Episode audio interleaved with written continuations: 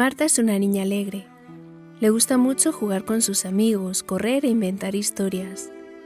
Vive en una ciudad cerca del mar con sus padres. Hace un mes Marta tuvo un accidente de coche y perdió varias cosas. Perdió su peluche favorito, un conejo con poco pelo que había tenido desde que era una bebé. Perdió una caja de galletas que le acababa de regalar su tía y perdió su brazo derecho. Estuvo un mes en el hospital y hoy regresa a casa. Rebeca, la mamá de Marta, estaba nerviosa. Sabía que todo esto iba a ser difícil para Marta. Cariño, el médico ha dicho que tienes que estar en casa un mes sin recibir visitas, porque aún estás débil y no te puedes enfermar. Está bien, mamá, ¿puedo ir a mi cuarto? Estoy cansada.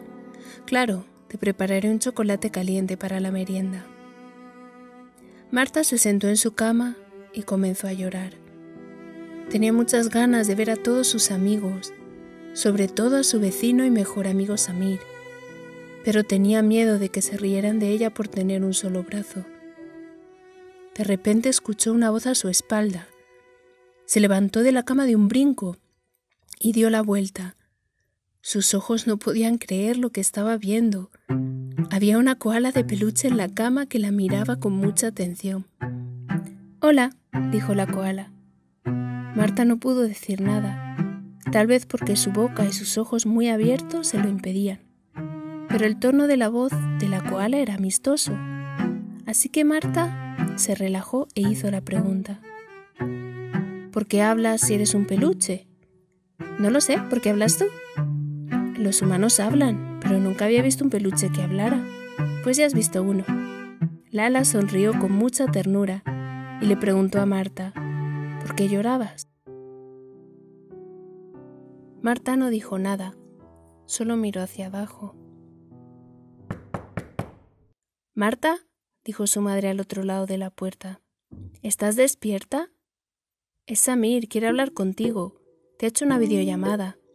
Ahora no puedo, muy bien, no te preocupes. Le digo que llame más tarde. Descansa. ¿Quién es Amir? Es mi mejor amigo. ¿Y no quieres hablar con él? Es que ahora sí quiero, pero ay, es que soy diferente. Marta comenzó a llorar nuevamente. Lala se bajó de la cama con sus cortas patitas y se quedó a los pies de Marta esperando a que la cogiera. Ella se agachó y la estrechó fuertemente con su brazo. Durante un rato estuvieron abrazadas en silencio. Después Lala dijo, Tengo una idea.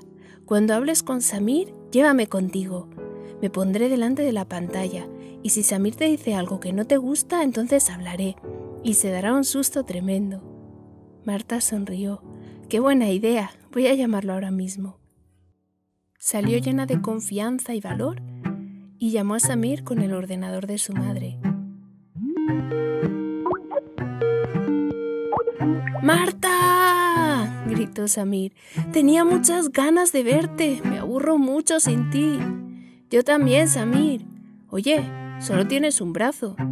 Sí, lo bueno es que es el izquierdo y como soy zurda es el que más uso. ¿Es difícil hacer todas las cosas con un solo brazo? La verdad es que sí, pero me estoy acostumbrando. Marta apretó fuerte al ala y dijo, Nunca sabes cuán útil es un brazo hasta que lo pierdes. Los dos se echaron a reír. La madre de Marta se tuvo que ir hasta la cocina para que Marta no la viera reírse, y hasta Lala sonrió. Quedemos todas las tardes así. Podemos pintar y jugar juntos, aunque sea a través del ordenador. Sí, me he aburrido muchísimo en el hospital. Te he echado mucho de menos. Cuando terminó la llamada, Rebeca salió de la cocina con una rica taza de chocolate. Mamá, ¿de dónde ha salido este peluche? dijo señalando a Lala. Es un regalo de papá y mío. ¿Te gusta? No te imaginas cuánto, mamá. Se llama Lala.